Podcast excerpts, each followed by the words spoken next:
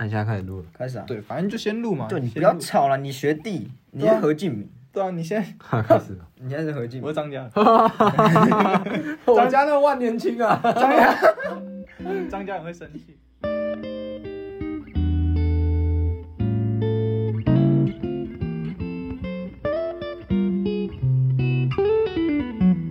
那个观众这边报告一下，就是我们这个原本原本这个 p a r k 的名字叫丽姐的 p a r k 然后后来 后来就是决定更改一下名字，也叫做独霸电台。然后这个独霸就是我们自己创的一个共学社群啊，然后呃应该会把链接放在资讯处吧。光是被无情工伤。对，没错，无不是啊，名字就叫独霸电台。对，你是因为你是因为历劫 podcast 发现没有人在听，不是不是，改因为改改运气，我那时候是因为我真的不知道取什么名字，然后想说算了，随便啊，丽姐的 p a r k 超烂。你你就是不敢取那种不敢取那种耍样的名字，就是怕人家笑例。如说吴承子，哎，今天要介绍的是世纪末的噪音列车，不屌你了，妈的！啊，怎么吗？切得这么硬吗？我们我们今天有新，我们有今天有新新来宾，我们来宾，啊，先自我介绍一下，我是丽姐，然后一直以来的那个丽姐。好没错啊，我我是我是阿劳，嗯叫我阿劳就好了，没错。啊，新来宾我是这一次新来的学弟学弟，我不是学弟，他是学弟，他很会讲台语。我现在已经考上硕班，我不是学弟。天哪！我现在只是高中毕业的人，可怜，我是子敬。好，他是子敬啊。那我们这一集主要是呃，应该是回应上一集啊，因为哦，这也是有个小插曲，就是我原本想说上一集那个跟这个阿劳跟那个严同学啊一起录的那一集，原本想说放在第三集，然后对啊，我原本想说是第三集，当做是一个访谈的结尾，但后来想一想，呃，算了，反正就是就因为我们这个独霸电台可能以后就是会可能啊，有可能可以一直录下去，所以呢，就找大家一起来，对，找大家一起来，然后一起聊天，然后用这种方式来呃讨论这个主题啊。好。那呃，照理说呢，这一集是要再继续介绍这个浊水溪公社，然后从他们一九九零年，应该说一九八九年开始，然后到这一集应该是讲他们最早期，就是从八九年到两千年。对，那为什么会有这个分歧呢？因为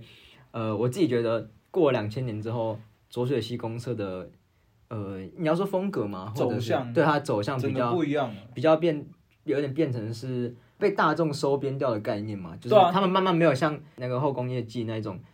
那么燥的那种噪音我摇滚的方式。简单来，讲，你不觉得那个就没人听吗？对啊对啊，就是比较就是太小众，然后被被大众慢慢的。就是你一定要有市场，你一定要活下去，所以你就可能需要做一些转型，嗯所以导致了两千年之后，甚至我觉得那一句很有名的，也不是名言啊，就是他们跨年的时候，跨进千禧年的那个跨年，他们就会说什么不要再打手枪了个怕秋请啊，就 B I 就。B I 对，所以就觉得说，哎、这个可能是一个他们自己团内的一个就转变，对，对，我再问一下，哎。他是说不要再怕秋情，哎，他这个说那个话当下是他的意思是说，呃，不要再自嗨嘛，就是他们这个议题没有人愿意关心。你这个问题问的问的超好，就是呃两千年那个时候的跨年，在总统府前面那一次，对不对？嗯嗯他是就是就是烂烂头壳那个砸到小孩子啊对啊，那那一场在纪录纪录片里面摔吉他，然后把他甩下丢，K 到人没，错，没有，反正那个时候两千年的那一场那一场呃算演唱会吗？对，反正他就是他跨们演唱会。对他们就是有上面表演，然后他那时候为什么会就在演《卡通手上》这首歌的时候，他为什么会跟大众讲说啊不要不要再打手枪了，这样子很悲哀，就是呃那个时候两千年，嗯，我们九六年是李登辉的总李李登辉当总统嘛，然后呃两千年那个时候是谁上？陈水随扁对，所以那个时候也是我觉得他们可以在那边表演的那个时候 没有啊，他们就很绿啊，对啊，他们其实很超绿，他们超绿，对，所以那个时候，那个时候，呃，把阿扁送进总统府的那个阶段性的任务，等于就是浊水溪在做的。你要说浊水溪在做的工作嘛，或者是他们一直以来支持的政治理念啊他们完成了，所以他就告诉你说，不要再打手枪了，这样子这样子很悲哀。因为对，他的阶段性任务结束对对对，因。为他们这个团原本一开始就是政治，他们其实没有要就绿棒，他们最一开始就是要要去搞政治，但是后来嗯就是用音乐作为一个媒介，然后再去表达他们自己的政治诉求。那当时在九零年代的时候，其实他们的政治诉求，你要说这些坏学生嘛，或者是党外人士，党外人士，对党外人士，就是他们觉得是党外人士啊。然后就是呃，他们的政治诉求其实就很，你要说很直接吗，就是你要去推翻这个独裁的政、嗯。政府啊之类的。所以其实你刚刚讲的，我觉得刚刚好可以切合到政治跟他们自己做的音乐这一块，哦。刚好是一个两千年是一个蛮大的一个转捩点。对转类点，对吧、那就是呃，政治一直是左水溪公社他们很重重要的一环啊，嗯。他们自己的政治主张。那我自己个人也会觉得说，跟当时他们在九零年代火药的时候的政治氛围很有关系。那这边就要稍微介绍他们当时这个他们所处这个大政治背景了。那当时其实是呃一九九零年的时候是李登辉当总统嘛。那其实这个他当总统也有很大意义，就是其实就是也不是很大意义啊，就是他们自从那个谁蒋经国过世之后，就应该是九一九八八年过世之后，然后李登辉就接任了他的总统的位置。那这个时候，其实李登辉他自己本身的呃政治地位其实很不稳，因为当时他是以一个，因为他是他的角色很特殊，这可能那个林眼镜比较知道，就是他他的他的身份是一个本省派对，他是本省派，他不是外省派，然后他没有那么要说很纯的国民党嘛，他没有那么纯的很蓝的感觉。那这样意思不就是他两边的票其实都吃不太到的那种感觉？也没有，反而是吃得到吧。对，我觉得反而是这样，但我觉得这个这个倒是还好，就是主要是他政治不稳的原，政治权力不稳的原因，是因为就是呃，像我们刚刚讲的，他很呃没有一个很稳固的政治的基础。嗯像当时我就跟他，就是当时有一些你要说政争嘛，好像有呃好那个叫什么郝柏村、对郝柏村，还有另外一个我有点忘记是李。李焕，好像对，好像是李焕吧，我不太确定。反正就是当时他们有在试图要去争争这个位置，但是李登辉就是大家可能都知道他很会巧事情，然后很圆圆润，所以呢就用他的一些政治手腕呢，然后说啊，就是说说对欸而蛇蛇且还有一个问题是，原本蒋经国提拔的是林洋港，然后啊对林洋港好像出了一些 trouble，才 trouble，才换，就是怎么讲，才换李登辉受到重视，哦。就是算本省派，国民党里面本省派的代表。啊，对对对，嗯所以呃，当时就是九一九九零年的时候，是他结束这两年的风风雨雨，啊，对，嗯就结束这两年风风雨雨之后，担任了这个总统。那他担任总统之后，其实就慢慢做一些政治的政治上面的改革，那也造成了当时九零年代整个社会风气啊，慢慢的呃，有点像是我觉得大整名大放，嗯就慢慢的开始有一些上蠢扬了对，慢慢的有一些很多不同的不同的文化上面的类型会出现。那这个卓越系公社其实也在这一个背景之下，慢慢的去呃酝酿出来、诞生出来他们这样子一个团队团体。嗯我觉得是还就是要跟政治这方面去做一个结合，嗯刚好回应到你刚刚说两千年那个时候，啊，对吧？接下来就是到呃卓越系公社到底是什么？就是因为我们这次算是第一集啊，这算第一集这算第一集啊。笑死！这些公司是什么？介绍一下。所以其公司是什么？我们我们以一个音乐人的角度来看啊，我们我们上一集有提到啊，他就是一个名誉教授的概念，但是你可能在现在这个时代，你不知道他在那个时候有多屌，嗯。所以你只会呃听到这个名字，哎、罗追 K 哦，哦超屌啊，超 超厉害的之类的，对你只会这样讲，但是呃一样的道理嘛，就是在那个时候的时代，到了现在，一定会有很多人是呃有去专注在研究，就是卓野西公社他到底有做了哪些事情，让他的地位可以提升到这样子所以对你们来说，你会觉得他们是一个很纯的乐团吗？纯的，那你要定义什么叫纯？所以我在问你啊，就是你们认为他们我觉得，我觉得你要说纯的乐团嘛，就是现在的东西越走，呃，乐团呐、走向越来越多元了。嗯甚至我在台上可能看不到两两两两把吉他，啊，但是他他对他们都可以是一个乐团。对，所以呃，你要你要我说很那种 pure pure 的那种摇滚，硬式摇滚，嗯就是这种东西啊。所以它反而是更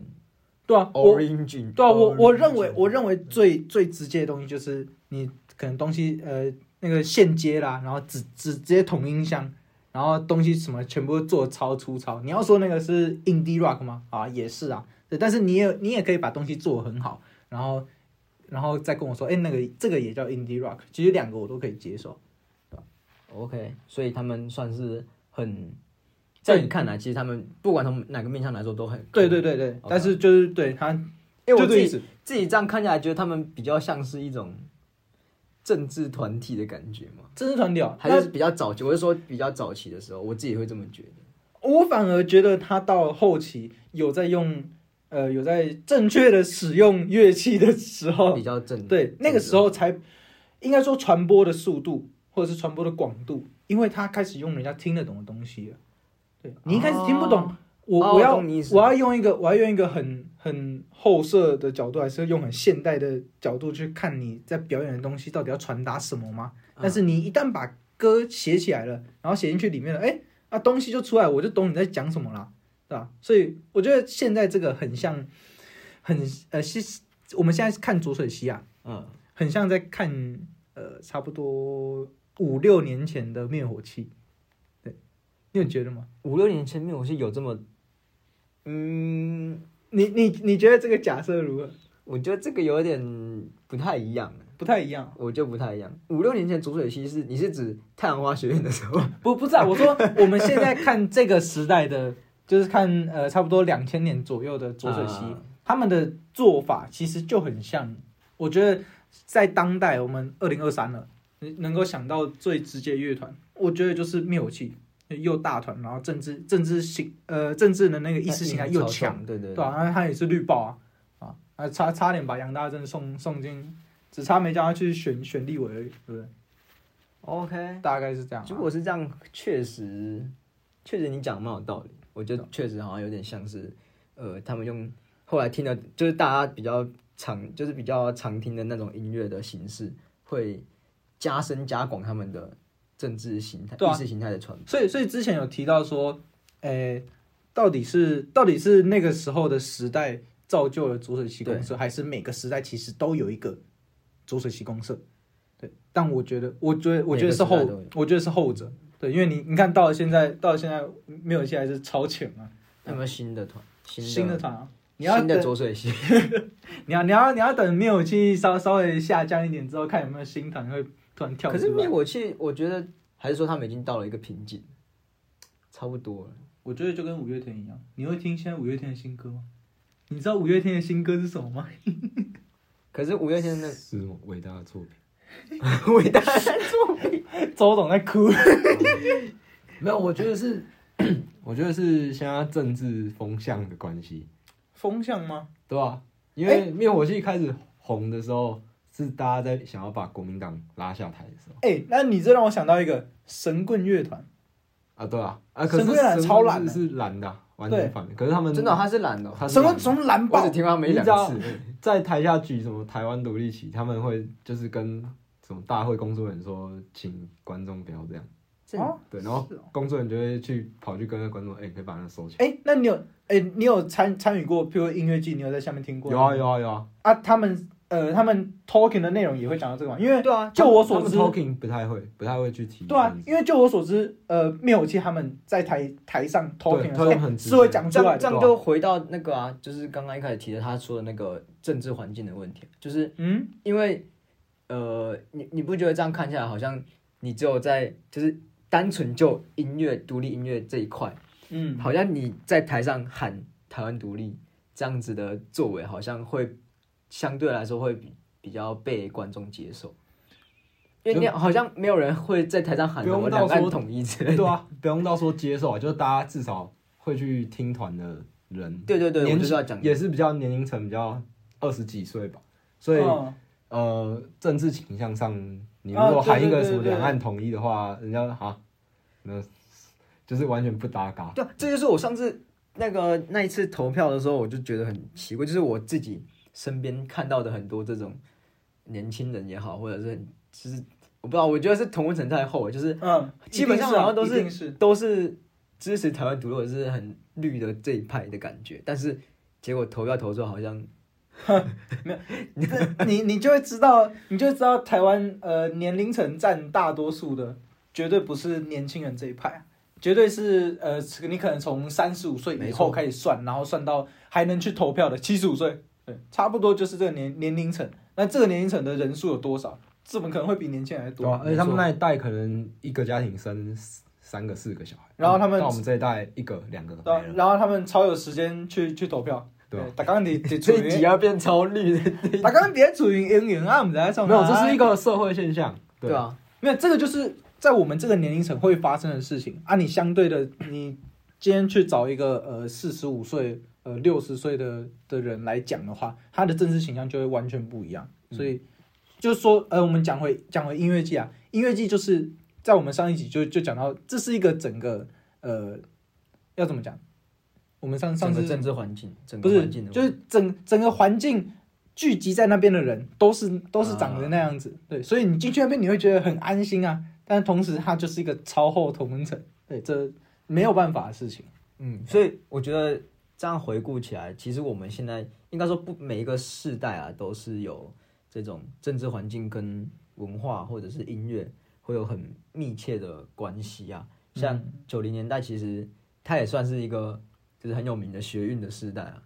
就是野百合吗对野百合野百合是学学运的世代嘛，对吧、那当时就是也是其实其实真的跟我们现在有真的是蛮异曲同工的。当当初那个太阳花学运的时候，其实有点像是呃，你要说复制也好嘛，或者是也没有到复制啊，就是都很像。但呃，当时有一个很大的不同点是，他们是刚好经历了这个呃从戒严到解严的这个过程中，从哦，就是社会好像一片死寂，就是也不能说一片死寂吧，就是官呃政府这边对文化上面的打压会比当初可能太阳花学运的时候还要大很多，所以当他们怎么讲一嗅到自由的空气的时候，就是真的就是大鸣大放，就有点像被压缩弹簧压超久，对对对对对突然放开，一放开之后，所有一切的就是都弹文艺活动啊，全部都大大爆炸、大爆发。然后包括这个我们今天谈的这个浊水溪公社，它其实就是一个当时的所谓的地下乐团。对，那除了地下乐团呢，还有所谓的地下刊物，然后甚至有一个展演空间就叫做地下社会。嗯对虽然说我我后来去查资料，他们其实 那个老板，我记得他好像有说，他原本要做的比较不像是这一种。，live house 的形式，对对对，他比较像是一团一一团人，就像我们刚刚讲的，一团志同道合、臭味相投的人在里面，可能喝喝酒啊、聊聊天这种感觉。哦，但后来就变成慢慢的有一些乐团会去那边表演，然后甚至他们当当时候生意很好，就几乎每天晚上都有乐团在那边表演，包括超包括我们这个左水溪公社就是对，然后还有刚刚提到的这个地下刊物这个东西啊，地下刊物其实其实当时的刊物其实是很重要的一件事情，因为我们现在其实很难想象，不管是报纸也好，或什么校刊呐、或者期刊呐、我们现在好像就觉得没有那么重要，我们生活也不会再看，就是会变成说在网络上看而已。嗯，我觉得比对下来，就跟现在我们在看手机上面的媒体一样重要的。一样重要的概念。所以呃，当时在八零年代后期的时候，还是有这个还是有审核的问题啊，就是你你校刊你要发行，你还是会需要，就是还是会有人去摸你的头，跟你说哦，你不能写这个啊，你写这些太过分什么的。嗯所以呢，就有一群大学生会开始去创作这一种地下刊物，嗯。就是他们会试图就是可能不要让学校知道，或者是说我们自己偷偷印，然后传给分享给大家，对，然后呃，这个就是所谓的地下刊物。那当时在九零年代的时候，其实地下刊物这件事情很，泛滥，你要说泛滥泛滥好负面，就是很 很蓬勃，就是每个学校基本上都会有。呃，一些这个地下刊物的出现，像我们这个桌游戏公司，他自己也有发那个，哎，子健你讲，切的太硬了，啊不是？你刚刚的指令你想切得蛮硬，然后是啊，没有人会知道刚刚发生什么事情。没事没事，刚刚子健举举手，然后他他刚举手刚举手了，对没有，我在想的是，呃，那个时候九零年代前后，就是可能应该说解严的前后，我猜已经是整个社会风气已经是有点，呃，当政者是睁一只眼闭一只眼的。啊，对，到后期其实确实因为你想想看，像像一九八七年才戒严，可是民进党创立的时候是八六年，嗯，所以有一点像是这个，你要说炸弹嘛，它已经快爆，大家都知道它它快要被打开了，嗯，然后就哦好吧，你要传就就反正放着吧。对啊，就放着吧，对吧？我觉得跟现在的那个现在中国的风控很像，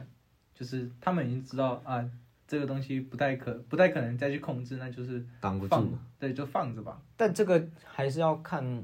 我自己个人是觉得，我当时他们那个白纸革命啊，他们出现的时候，啊，我其实就有在想说，他们真的有可能会去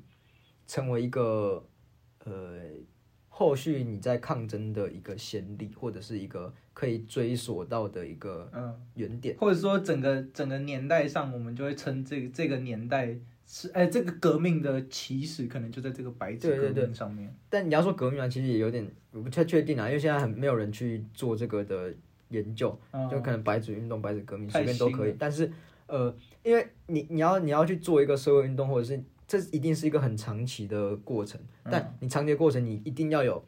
你要说浅白一点，就是所谓的记忆点。嗯像我们台湾，你可能就可以马上就举到说什么哦，郑南榕自焚啊，或者是再往前，你可能就可以追到二二八，就是它你可以塑造一整条的整条脉络的历史线，然后去嗯跟你说我们这个抗争怎么走的，然后制造一些事件的断点。对对对，制造事件的断点，所以我当时觉得白纸革命或者是白纸运动它出现，其实某种程度上来说是象征着。你要说如果后续啦，当然这个要看后续，当说不定中国他们那边其实也可以照他们所谓的中国特色的社会主义 去慢慢的推动嘛，这个谁我也不知道。但是假设今天有一次有中国的这个民主化的过程，但那这个白纸运动一定是一个很重要的、很重要的点。啊没错。好，那呃，为什么讲到这边？再再绕回来，再绕回来，讲扯远了，扯远了。扯远扯远。好，那我回到讲这个地下刊物啊，就有一个很大很重要的风格，就是他们会用一种很你要说不羁放荡嘛，然后就是用这种拼贴式，然后很手作型的，然后就是一改之前那一种很制式化的那种刊物。哦，我以为我以为你的意思是他会讲的很耸动，哎，哎、这个也是其中一个方方向。对对对，他们会用耸动的方式，然后吸引人家目光，然后很讽刺的方式这个苦。闷报该不会是以前的内容农场吧？哎、我觉得他们比内容的还要强。就是有内容的对，有内容农场，有内容的农场。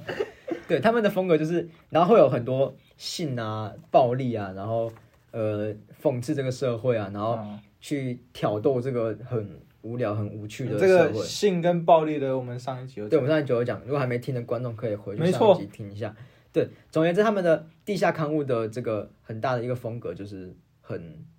很讽刺，然后很很混乱，然后让你觉得就读其实读起来很有趣啊。大家可以去上网查一些什么苦闷报啊、大便报之类的。那这个地下刊物其实也可以算是当时九零年代的一个很大的标志性的东西。对标志性的文化产物之一啊，是由每一个大学、每个大学的一些所谓的坏学生去发行的。所谓的党外人士，那这边就还会再延伸一个问题，就是这一些呃发行刊物的这些学生啊，其实往往都会被社会或者是被他们学校的人可能会看作是一群坏学生。啊，这个就会有一个很有趣的，我觉得哪怕到了现在也是有一一样这一种呃，你要说对立嘛，冲突也好，嗯。就是坏学生跟好学生，像我们左水溪公社的那个那几个去挖别人坟墓的这个事情，下课，就是他们会他们的形象就是很很不羁，然后就是很你要说很坏嘛，就是不是在不是在这个体制，这个体制没有办法收编他们。啊没有办法驯化他们，但是他们就是可以发出很大的声音，告诉他们，告诉这个社会，告诉这个世界说，呃，这个这个世界有病，这个社会是有问题的。嗯但问题在哪里？我我不知道，随便啊，我不知道问题在哪里，但是我可以跟你说，这个社会是有问题。嗯，我觉得我觉得到现在都还是存在着这样子的问题，就是所谓的呃怎样才是好学生，然后又怎样才够坏。对啊啊对，那可是我我我自己反而有一个想法，因为其实这个这个议题啊，我自己很有共感，就是我觉得，呃，我自己不算是说呃超级会念书，然后每次都拿班上前五名的那种，但是就是我也不至于说到到很很差，但是你就会你就会在想说，你就心里会一直说，我到底是好学生还是坏学生？对啊，然后呃，你会有看到很多呃社会上定义的坏学生嗯，做出一番名堂，对对对哦像左水溪。那好学生，OK，他们有遵从着呃所谓社会化的那种道路去走，那他们可以走得很顺遂，没错。但是我们反观去看那些坏学生做出来的东西，你就会呃，你就会被灌输一种观念说啊，这个是幸存者偏差，你就只看到这个啊啊，其他的嘞，对吧？这样子就会让我觉得说，是不是呃，如果坏学生要走入这样子的呃所谓大家的社会化的道路，嗯我就只能够把东西，我我做出来，我做出东西来，那个才叫好的坏学生吗？对，这个这个其实我觉得我我刚刚你这样讲，我自己有个想法是，光是踏出那一步，我觉得这个化学生就已经做出一些名堂了。嗯。这个概念就比较像是，呃，我们之前读那个性别打劫，就是我们读书会的东西。啊，对，如果听众朋友有兴趣，可以加入我们 Discord，我们每一期又被攻伤 了，我的天呐！我每一我几乎每每个礼拜都会有读书会，对，嗯然后那个性别打击就有提到很重要的观点，就是阻力最小的路嘛，就是你今天要去做一些你认为正义或者是认为公正的事情的时候，你一定要踏出，就是你一定要不能走阻力最小的路。嗯那我觉得所谓好学生，就是几乎就是走阻力最小的路。那在这个阻力最小的路里面，你可以走多远？这个就就这个就定义了你这个好学生可以有多伟大嘛。例如说，你可能、能哦，你可能读到博士，哦，你真的是超级无敌厉害的好学生。嗯那但是你今天，如果你是一个所谓的坏学生，像左有熙这样，他们这样子，那光是你要，因为你你首先你第一个你要承认这个社会是有问题，你觉得，我觉得这个社会可能或者是这个这个这个呃政治体制啊或什么的，我认为是有问题的，那我就不需要去遵照他们的遵照他们的这个运作逻辑去走自己的人生。那我要怎么走？我不知道，因为我从小到大我都是在这个体制里面去生活的。那我今天要跨出第一步，这个光是跨出第一步，光是不要走阻力最小的路，就已经是一个需要很大的勇气跟呃你的你的你的意志要很强才能走出去这一步。但你们不会觉得说，就是 我讲什么？你要讲什么？我想一下。哦，你们不会觉得说这样子的作为，或者说走这样子的路，嗯，然后呃，当人家告问你，人家问你说为什么你要这样走的时候，然后你告诉他说，哎，这个社会其实是有问题的。然后我这个我觉得啊，你才有问题。对，你才有问题。就就会这样子啊。哎，我我自己会觉得说，这个就是你拿现实面来讲的话，这就是最大问题对你，你全部把东西摆的很实际，你就会知道这个想法非常理想，太理想了。对，所以才说，我才说为什么那些你既你不走阻力最小的路，然后你就可以抵御抵御得住，像你刚刚讲那些人，就是说啊，你为什么要这样做？大家都这样做，这个社会为什么会有问题？有问题是你，你没有跟着大家做。嗯但你这个时候你要你要一直维持住你想要干嘛的那个初心，那个很难呢、超级难所以我才会说，光是踏出那一步就已经是很，而且甚至还要坚持啊，我觉得还要坚持。对啊，所以这才重要这才是为什么呃，如果你拿左水溪来看的话，这就是为什么我说你要把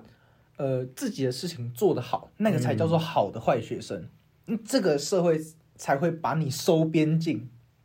这个社会体制里面。哎但我觉得反而是是像这样子。应该是说大家才会认可你的作为。对啊，我我觉得我觉得会比较像这样子啊，但失失去的那些哎人呢，这个就变成这个就变成上一集我们讨论到的一个问题，就是你今天这一种团，你要做的事情是，呃，你要走入大众，还是说、啊还是你要跟弱势站在一起？对你今天，当你今天说你是你你你今天做的其实公社，你认为说这个这个现在这些社会啊有政治上面有一些问题，那我今天就是直地一声棒，我就跟你说这个社会有有问题，我就是用什么一堆什么噪音摇滚跟你告诉你说哦，这个社会我觉得有一些问题，但是他们有两种两个阶段嘛，一个阶段是我就告诉你这个时候有问题，但是我没有要没有要干嘛，我没有要做什么改革，就像地下刊物其实也是地下刊物的，呃，你不能说都是啊，就是有一些文章或者是地下乐团很多都是这样，就是呃，他们都是单纯做一些讽刺这个社会或者是去攻击这个社会的行为，但是他们基本上不会有任何有建设性的建议。哦。例如说，你看像浊水溪公司，他们很常就是，我记得好像是那本的什么浊水溪那个苦闷报上面有浊水溪公社宣言，什么创创嗯创社创团建宣言面什么的。上面有写，我记得好像就有，我不确定是不是那篇有提到啊，就是有提到说什么我们要建立一个什么呃。就是很很很奇怪的社会，就是可能什么大便啊什么，反正就是他们就是他们推出来建议都是很怪的建议，然后什么像我之前在那个我之前不有不是有说什么呃什么穷鬼保护法之类的这一种，就是基本上你会认为说啊这完全就是你在乱讲，但是我就是就是告诉你说哦这个社会有问题，但是我不会推出任何建议，我也不知道要干嘛，这个就是那个作业公司他们可以发展到的第一个阶段，那第二个阶段就是他们要走入大众，然后去走入这个社会，然后去用他们的方式去稍微改变嘛，但是。光是你走入这个社会，你是不是就已经被改变？嗯，这个就是一个我们上次有讨论到的一个问题点，哎、可是我在想，他会不会是故意不给建设性的建议？也有可能有可能啊就抛出，因为他而且他又是刻意去抛出一个很荒谬的一个，就是看似是像建议啊，你是想讲三千块耳机的理论？啊？那是什么？就是三千块以内买不到好耳机，然后大家就一直丢正确的正确的建议给你。我觉得说他们说这个社会已经烂到没有地方没有救，然后就会有人说，哦哎，你讲什么？对啊，这个还是很棒吧？还是那个时候的社会氛围是啊，对啊，我这个社会没救了，原原来从那个时候就开始躺平了，没错大家都在躺平，对吧？所以当时就是我会我还是觉得说，在当时那个九零年代九零年代那个时候，整个社会社会风气慢慢的大爆发了，不是慢慢，就是整个大爆炸，然后让作业公司有这样子的一个契机，可以去做他们自己想要做的事情，然后去改，试图去改革这个社会。哎、我觉得还有一点很有趣的是，那个在那个地下刊物的时候，他们会受到的这种思潮的影响啊，就是有什么呃后结构主义啊、女性主义啊、哦精神分析、文化研究分析理论之类的，就是很多元。然后，但是这些多元又不会让你觉得他们在掉书袋的感觉。我自己去读了一些他们写的内容，我会觉得说，哎，其实他们都讲的还蛮蛮蛮不错的。蛮不错，但是你也不知道，因为他们我也不知道他到底想的对还不对，但 是就觉得哎，他们写的真的还蛮好的。好哎、我自己其实有个问题，嗯就是，哎，我们刚刚提到很多呃地下，就是字根是地下开头的东西，对，但是呃，像我现在玩团呐、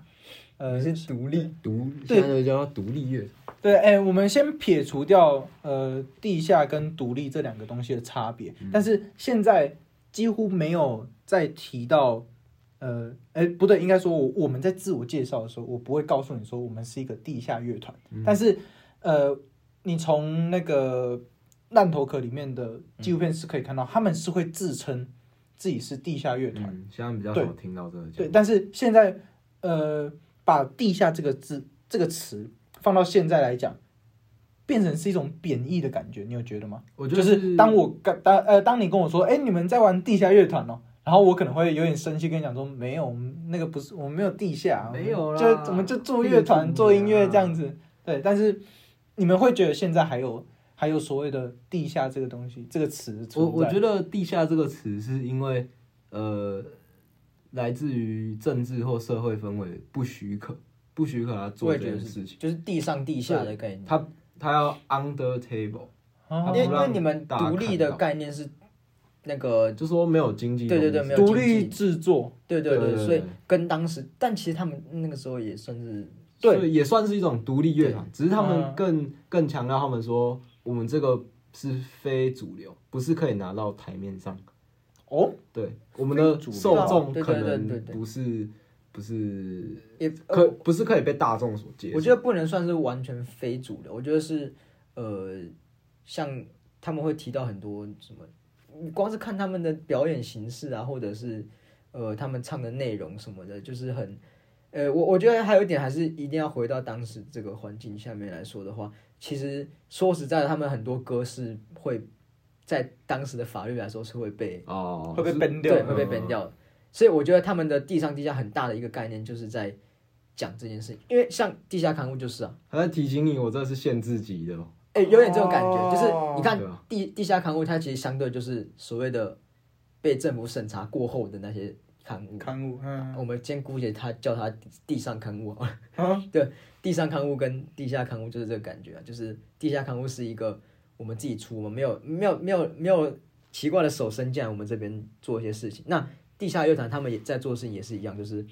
没有没有政府的手伸到我们这里面，然后我们就是创作的很自由这种感觉。所以我我觉得现在可能是换个换句话来说，哎，就是独立独立制作的资本主义的手，没有没有没有，不是啊，不是啊，就是独立制作的，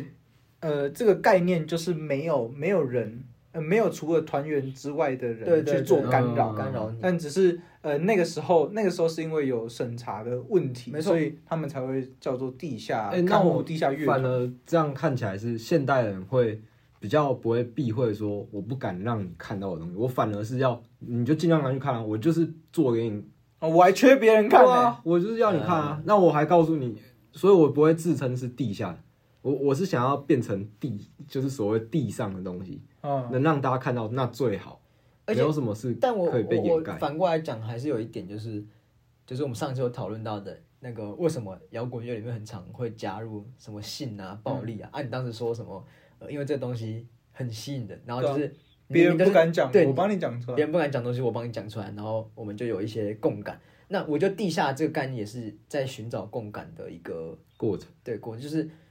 今天你们大家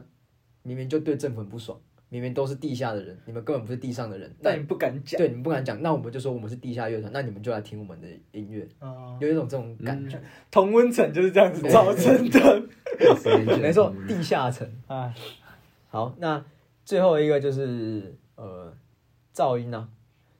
哎我我就要我要问他我要问你，问他，你对，如果今天有一个乐团，然后在舞台上面表演的时候，全部都是噪音，就哎是，应该先然后我想象中的噪音是什么？对，没有，应该先这样问，你有没有看过呃噪音的表演？北管。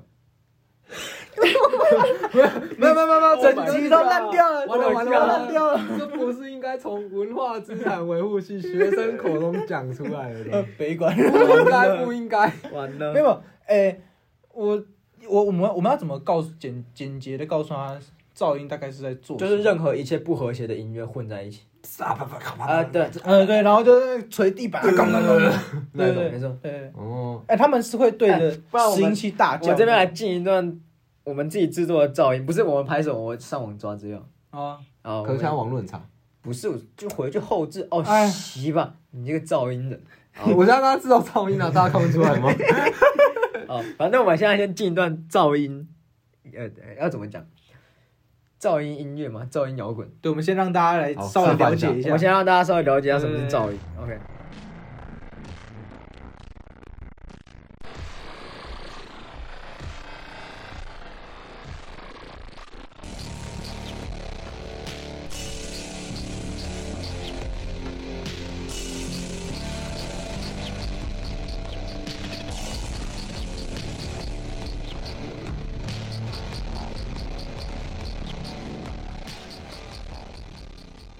对，你知道。好好，现在你知道。你听完了，你觉得怎么样？我现在超燥的。对啊，如果你今天在音乐节或者是专场看到有人这样表演，你是什么感想？哎，等一下，这取决于场合，好，你继续讲。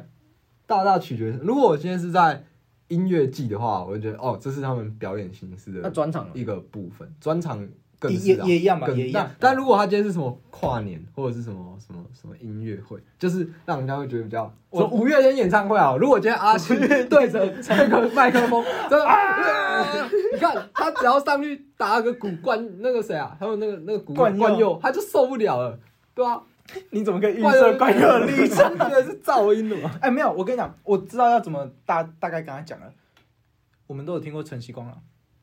哦晨曦光朗的的音乐结构是后摇滚，那后摇的这个这个结构基本上就是各种呃声音非常浑厚的音墙造起来的东西，嗯所以你其实听不太到它整体是什么，但是你就听到很大声的很大声的一个声音，然后就是啪啪啪啪，然后它这种东西是很大片这样子棒棒棒出来的。然后我再跟你举一个例子，你们你听过 Decca Jones 吗？啊，对，Decca Jones 他在有些桥段，他们有诶、那张新专辑里面，他们其实是有用到一点点噪音，但是那个其实还是让你忍受得下去的东西。哦，我其实有时候会忍受不了，他有时候会最后会给你有一个很高频的声哦，音，对啊，他就他啊，那个什么有一个什么蒸汽什么啊，我忘记那首歌叫什么，反正他他有一段就是一个，你说 Decca Jones 吗？对吧、啊是 B One 吧？就类似啊我忘记类似是他歌名叫什对，么。有点忘记啊。然后还有还有还有一个呃，中国乐团叫万青，啊万年青万青啊万金也有，对万金也有，他们他们也很常使用噪音。对他们你说卡组不是不是不是不是，他们会真的会有，他们会有一段就是，呃，我不确定是在最后还是最后还是呃后段后中间，就是段音乐后段会有一一一直往下走的一段噪音，然后会就是会，诶然后就一直啊到结尾这样。嗯，对啊。那如果你在你在好，我们假设在音乐界的场合听到这个噪音，你觉得你会觉得如果是音乐季，就觉得哎、那还好，很正常，哦，很正常。因为是音乐季啊。没有可是可是你如果说如果说像什么，我爸我把我爸带去音乐季，然后他如果听到这个，就一个完全没有听过啊，他开始唱歌了吗？啊啊，前奏结束了吗？啊，这这段什么那个麦麦克派克 哦，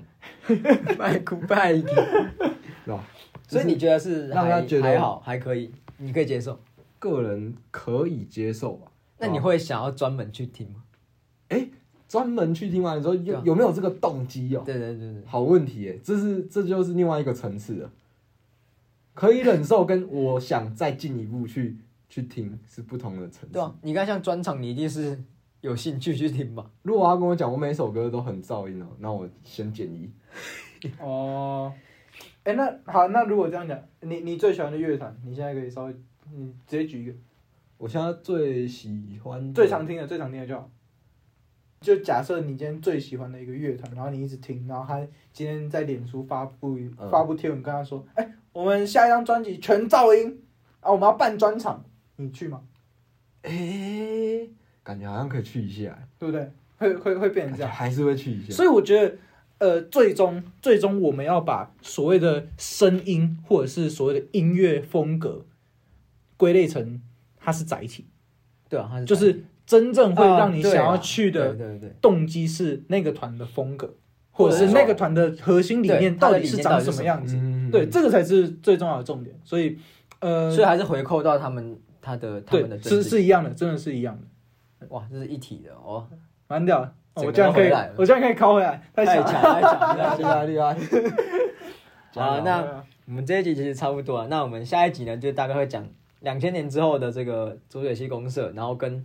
两千年之后所谓这个地下乐团啊，慢慢变成所谓的独立乐团，嗯就是这个过程要怎么去进行的。好，我们下一集见，各位拜拜。拜拜。我晚。